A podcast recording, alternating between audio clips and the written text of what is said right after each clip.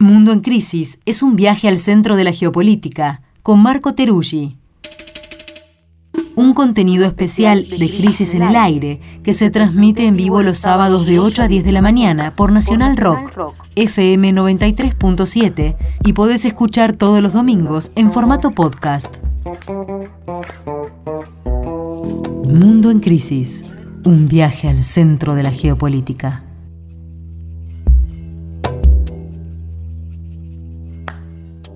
Bueno, estamos eh, con Marco Teruggi, nuestro habitual columnista de geopolítica, de política internacional, para esta columna que se llama El mundo en crisis. Y vamos a, grabarla antes del programa porque Marco se nos está yendo de viaje por un tiempo a clonicar por ahí, por el, por el mundo. Así que eh, acá estamos con, con Marco. ¿Cómo estás?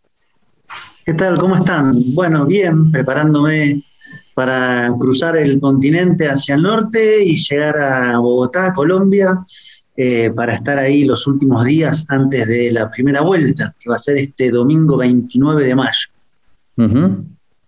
Y hoy entonces eh, vamos a dejar eso para, para cuando estemos más cerca, nos quedan un fin de semana más, así que hoy tenemos otro tema, según entiendo.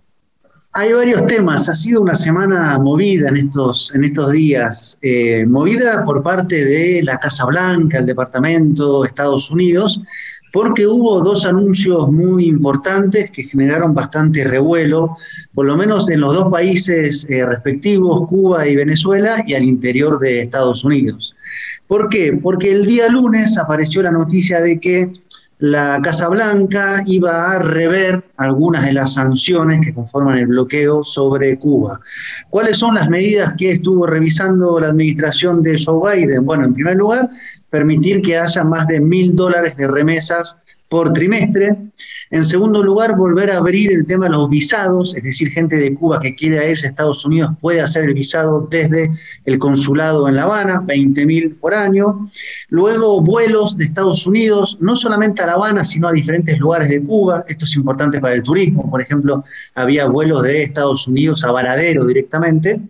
Eh, y son medidas que no tocan el corazón del bloqueo económico. Cuba sigue siendo, según Estados Unidos, un país promotor del terrorismo, lo cual lo, bloquea financieramente, pero efectivamente es un cambio, ¿no? Los titulares fueron, se suaviza el bloqueo, se flexibiliza el bloqueo, y esto generó mucho ruido porque en realidad lo que hace es revertir algunas de las medidas que había hecho la administración de Donald Trump y volver en parte a lo que había dejado la administración de Obama, que era en realidad su promesa eh, de campaña o lo que había dicho que iba a hacer. Así que dos años después, primera gran revisión de algunas políticas sobre Cuba. Y al día siguiente, como si esto fuera poco, anuncia también una suavización, tomo la forma en la cual el país lo nombró, del bloqueo sobre Venezuela que en este caso plantea que la empresa petrolera Chevron, que es una empresa estadounidense que sigue en Venezuela, pero que no puede operar, puede tener contacto directamente con PDVSA, más no todavía perforar ni exportar. Es decir, en el bloqueo sobre Venezuela está bloqueada PDVSA, está bloqueada todas las transacciones petroleras y que puede hacer la principal industria venezolana, pero Estados Unidos había mantenido exenciones, se llaman, o políticas de excepción hacia algunas de sus empresas, entre las cuales Chevron, que es la que está ahí como lista para volver a producir y exportar cuando el bloqueo se transforme. Bueno, Estados Unidos dijo, pueden empezar a hablar con PDVSA, lo cual es una suerte de pasando de luz naranja a luz verde para volver a operar como tal en, el país venezolano. Y a su vez otra decisión fue, según se transmitió a través de la agencia AP, quitar a un sobrino de Silvia Flores, que es la eh, primera dama, esposa de Maduro, primera combatiente, como dice Maduro, quitarlo de la lista de sancionados. Está sancionado por la OFAC, que es el Departamento del Tesoro de Estados Unidos, por Panamá y por eh, Canadá. Eso bajo la contrapartida, dice Estados Unidos, de que efectivamente se vuelva al diálogo en México. El diálogo había sido suspendido el año pasado, había empezado, luego se suspendió, eh, porque según Venezuela, lo que ellos dicen fue el secuestro de su diplomático Alex Saab, eso hizo levantar el diálogo y ahora podrían estar volviendo a un diálogo y a su vez la oposición está viendo cómo se prepara de cara al 2024. Estas son las dos noticias principales, Cuba, Venezuela, cambios de políticas. Eh, ahí como para, para, hacerte una pregunta, porque es inevitable mirar estas dos medidas, estas dos iniciativas, eh, un día al siguiente al otro, y, es inevitable mirarlas en serie, ¿no? Mirarlas como, como algo articulado por parte de Estados Unidos, y al mismo tiempo hay dos grandes coordenadas para cada vez que aparecen este tipo de medidas sancionatorias de, de países latinoamericanos, siempre hay dos coordenadas en juego, y más hoy, ¿no? Por un lado, la geopolítica, hoy con la guerra, en el caso de Venezuela parece obvio que va por ahí, la energía, los recursos, pero también, por otro lado, la política interna norteamericana que se acerca hacia las elecciones. Así que, no sé, a, priori uno para, para, tratar de entender por qué vienen estas, hacia dónde van estas medidas, eh, uno podría tener ese, ese, tipo de mapa, ¿no? ¿Vos cómo lo ves? ¿Qué, qué impresión te da?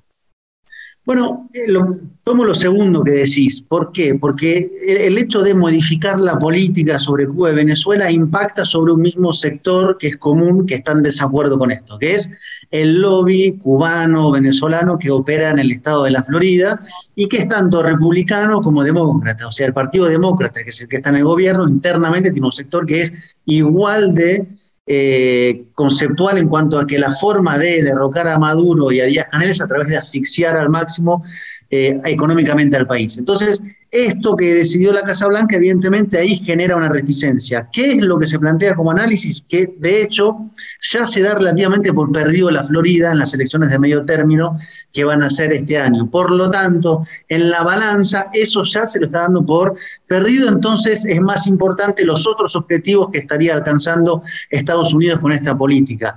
Lo cual me decían de Cuba, estaba conversando con alguna gente allá, que demuestra que finalmente este lobby, es decir, este grupo de presión económico, político que mueve votos en la Florida, si el Departamento de Estado, la Casa Blanca quiere, puede pasar por encima de eso y no es tan determinante, o en todo caso, la administración está en una situación tan difícil internamente y sabe que eso no lo va a recuperar, que priorizó las otras variables. Y después en lo geopolítico hay dos escenarios, la gran geopolítica, la crisis, la guerra en Ucrania, la cuestión petrolera, esto es central, ahora voy a eso, y al mismo tiempo la cuestión que está debatiéndose en estos días, la cumbre de las Américas, ¿por qué? Porque hay tres países que no están siendo invitados, que son Cuba, Venezuela y Nicaragua, la tríada del mal, dirían desde Estados Unidos los sectores más duros. Bueno, justamente a dos de esos países que por el momento tampoco están siendo invitados, se los flexibiliza. Y ahí empieza a haber una serie de superposiciones de agendas y vamos a conectar otro actor en este mapa, que es México y su gobierno. ¿Por qué? En el caso de Cuba hay un tema particular. La situación económica viene muy mal en los últimos meses. Hay una oleada de emigración muy fuerte y esa oleada es medio compleja porque algunos tienen que ir a Guyana para sellar su pasaporte, otros van vía Panamá, otros van vía Nicaragua, pero finalmente todos quienes van por tierra van subiendo y pasan necesariamente por la frontera mexicana, lo cual genera México, que es el gran paso para ir a Estados Unidos, un problema migratorio suplementario.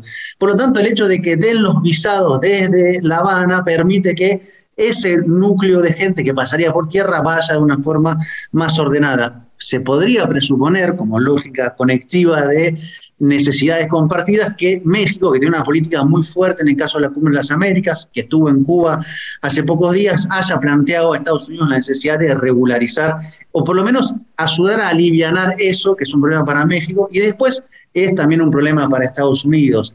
Entonces creo que ahí se van como cruzando las diferentes variables, y en el caso venezolano, evidentemente, es la cuestión petrolera. Claro, Estados Unidos no lo plantea así, lo dice al revés, como casi que le estamos haciendo un favor a Nicolás Maduro, pero finalmente quien necesita sentarse a dialogar es la Casa Blanca, porque cuando empezó la guerra en Ucrania, a los pocos días, a principios de marzo, fue una delegación de la Casa Blanca a Miraflores, a Caracas, a reunirse con el gobierno venezolano. ¿Por qué? No por necesidad de Venezuela, que igualmente necesita evidentemente flexibilizar el bloqueo, sino porque Estados Unidos necesita que ingrese, primero que haya mayor producción petrolera a nivel mundial para intentar aplacar un poco la subida de precios y que después el petróleo que no se importa, por ejemplo, de Rusia a las refinerías de Estados Unidos, esté viniendo nuevamente desde Venezuela. Así que es una superposición de variables y de alguna manera de ventana de oportunidades geopolíticas para algunos que pueden leerla de forma correcta o tienen los instrumentos o algunas respuestas a lo que necesita Estados Unidos en este momento.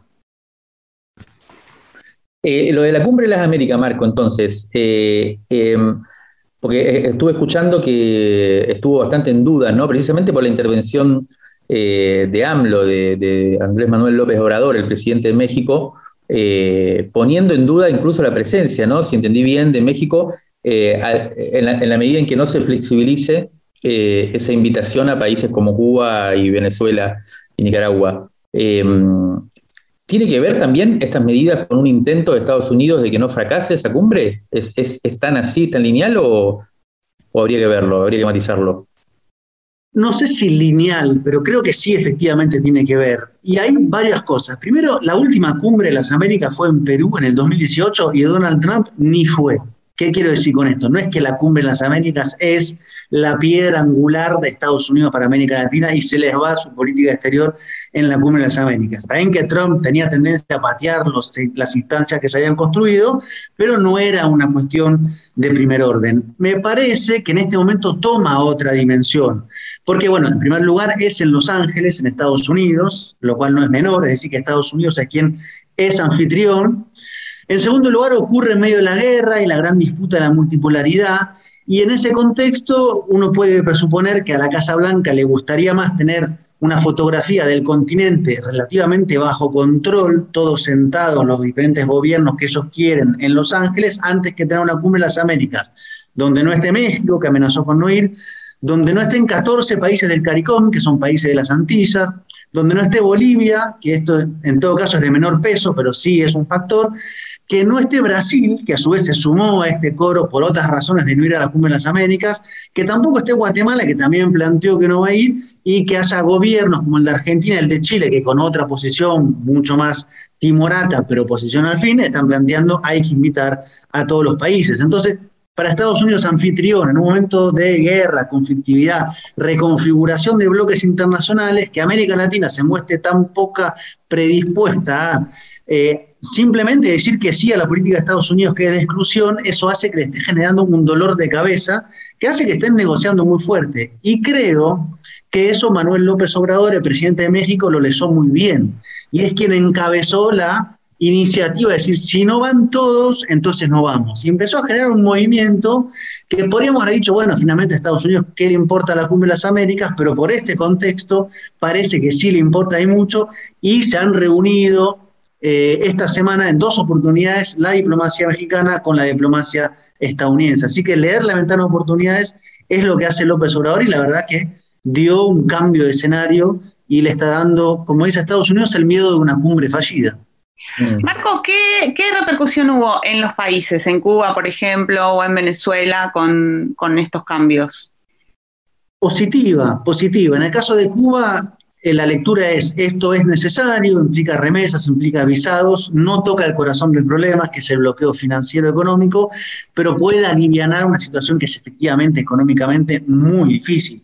La cuestión migratoria está muy fuerte y esa cuestión migratoria me parece que se debe a dos razones, una objetiva, que son las condiciones materiales, y otra subjetiva, que es la no perspectiva de que esto vaya a mejorar. Por ende, la, salida está en otro lugar. Entonces, desde ahí es la denuncia de el bloqueo sigue, mientras seamos un país eh, que es categorizado como patrocinador de terrorismo, no podemos mover plata en los bancos, ni siquiera en el sistema internacional. Por ende, eso es lo que hay que modificar, pero esto evidentemente es un poquito de aire en una situación de mucha asfixia. Y en el caso venezolano también, la vicepresidenta Elsie Rodríguez confirmó la noticia, pues la noticia primero la dio una agencia internacional, AP, eh, y eso genera, digamos, cierta expectativa en que efectivamente Venezuela, que este año va a crecer económicamente un promedio de 8% tomando los diferentes números, haya, digamos, una posibilidad de mayor exportación, de mayor ingreso de capitales y, nota no menor, hace muy pocos días Maduro anunció que las empresas estatales, no todas, pero algunas, van a empezar a abrirse para que empresas privadas, nacionales o extranjeras, puedan comprar acciones. Así que, claro, hay un cambio de escenario económico y nunca nos olvidemos que Venezuela es, entre muchas cosas, además de un país maravilloso, un gran pozo de petróleo, y eso, evidentemente, en momentos de crisis de esta naturaleza, eh, crisis energética, crisis alimentaria, en un país como Venezuela, cuyo poder político está muy, eh, digamos, asentado a fuerza de lograr desmontar operaciones, pues bueno, pone a jugar esa carta y Estados Unidos la necesita. Este Estados Unidos eh, este Estados Unidos así negociador de alguna manera, ¿no? O con esta situación por un lado de los recursos, por el otro lado lo que contabas de la cumbre de las Américas y demás, permite pensar como un nuevo escenario, digamos, o sea, desde el optimismo de decir, es algo que se viene, un clima que se viene de un Estados Unidos que de golpe tiene que salir a negociar, por más que no quiera negociarlo, o, o no. Es una gran pregunta. Yo creo en primer lugar que es un Estados Unidos no lineal, digamos, ¿no? necesariamente se mueve igual en todos los países y con los mismos tiempos. Y adentro hay diferentes lecturas, digamos. Por eso decía, sobre la política hacia Cuba y Venezuela, no solamente hay desencuentro entre el Partido Demócrata y el Partido Republicano, sino al interior del Partido Demócrata hay sectores que no quieren saber nada con una política un poco más dialogada.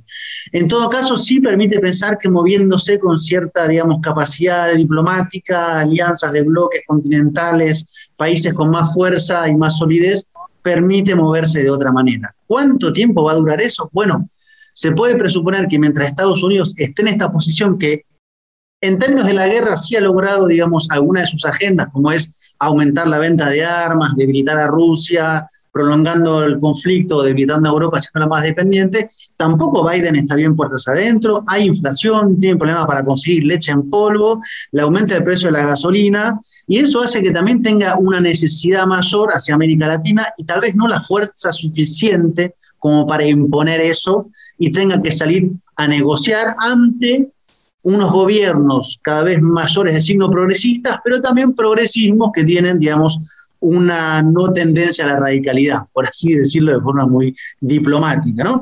Entonces, eso permite ese escenario de diálogo y después hay, hay, hay políticas que son para preguntar y elaborar más. Por ejemplo, México estaba repasando porque salió una noticia de nuevo, plantea que hay que armar una nueva OEA, descartar la OEA, pero armar una suerte de nueva formación continental desde Canadá hasta Argentina, algo parecido a lo de la Unión Europea. ¿Es por ahí? ¿No es por ahí? Eso dista también de lo que se había hecho anteriormente. En fin, quiero decir, hay un momento para trabajar, tal vez dentro de dos o tres años con un Estados Unidos más consolidado o más necesitado de imponer sus eh, agendas en el continente haya menos margen. Por el momento, creo que tomando en cuenta su situación interna, las características de los progresismos en América Latina, hay un margen de entendimiento. Por ejemplo, la pregunta es, en el caso de las elecciones de Colombia, que son el 29 de mayo, o las de Brasil el 2 de, octubre, uno puede ver, o esa es la impresión que da, que la política de Estados Unidos no es poner palos en la rueda, como podría hacerlo, para impedir que Petro gane si tiene los votos o Lula gane si tiene los votos. Eso podría haber sido de otra manera. Eso habla de Estados Unidos, habla de Petro y habla de Lula. Muy bien, Marco, interesantísimo, como siempre, pero particularmente eh, me quedo con esta idea de, un, de tratar de entender eh, la política actual de Estados Unidos de manera no lineal, eh, de manera compleja, y sobre todo en, base a este escenario que planteas de elecciones tan decisivas ¿no? en, los próximos, en las próximas semanas, en los próximos meses, en dos países claves del continente y claves para Estados Unidos precisamente como son Colombia y Estados Unidos, eh, Colombia y Brasil, perdón, en donde se van a ver elecciones muy, muy eh, finitas, digamos, muy complejas, en donde hay amenaza además de, en cierto modo, poner, se, se, ponen en tensión los procesos democráticos mismos, y ahí la gran pregunta entonces es cómo puede jugar Estados Unidos eh, en un escenario tan conflictivo como ese. Y me parece muy interesante plantear una mirada no lineal eh, y empezar a ver cómo está tramando sus, tentáculos, digamos, Estados Unidos de una manera compleja. Por supuesto, no para festejar, sí para entender. Un abrazo enorme, Marco, muchas gracias otra vez. Y la próxima será desde Colombia, seguramente con, una, con, un, reporte, con un reporte muy, muy ahí en, situación. Un abrazo grande tomando un tinto, como le dicen al café allá. Así que desde Bogotá a la próxima. Un abrazo grande. Society es una canción de Eddie Vedder.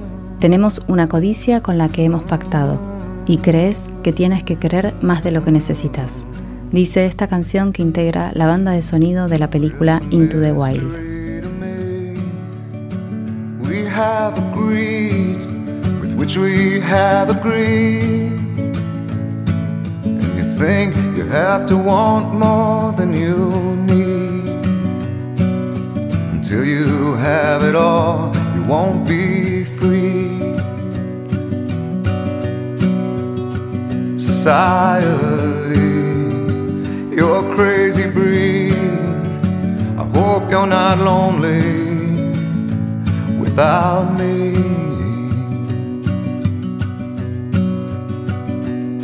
When you want more than you have, you think you need. And when you think more than you want, your thoughts begin to bleed I think I need to find a bigger place. Cause when you have more than you think, you need more space. Society, you're crazy breed. I hope you're not lonely without me. Society, crazy indeed hope you're not lonely without me.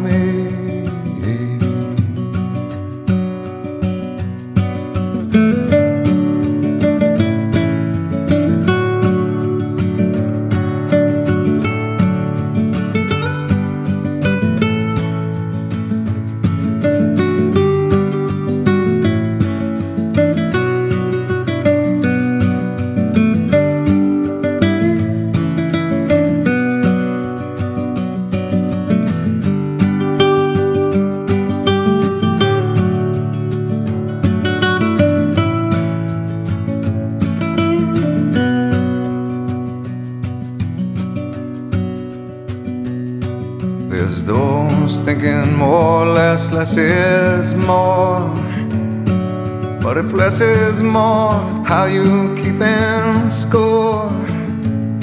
It means for every point you make, your level drops.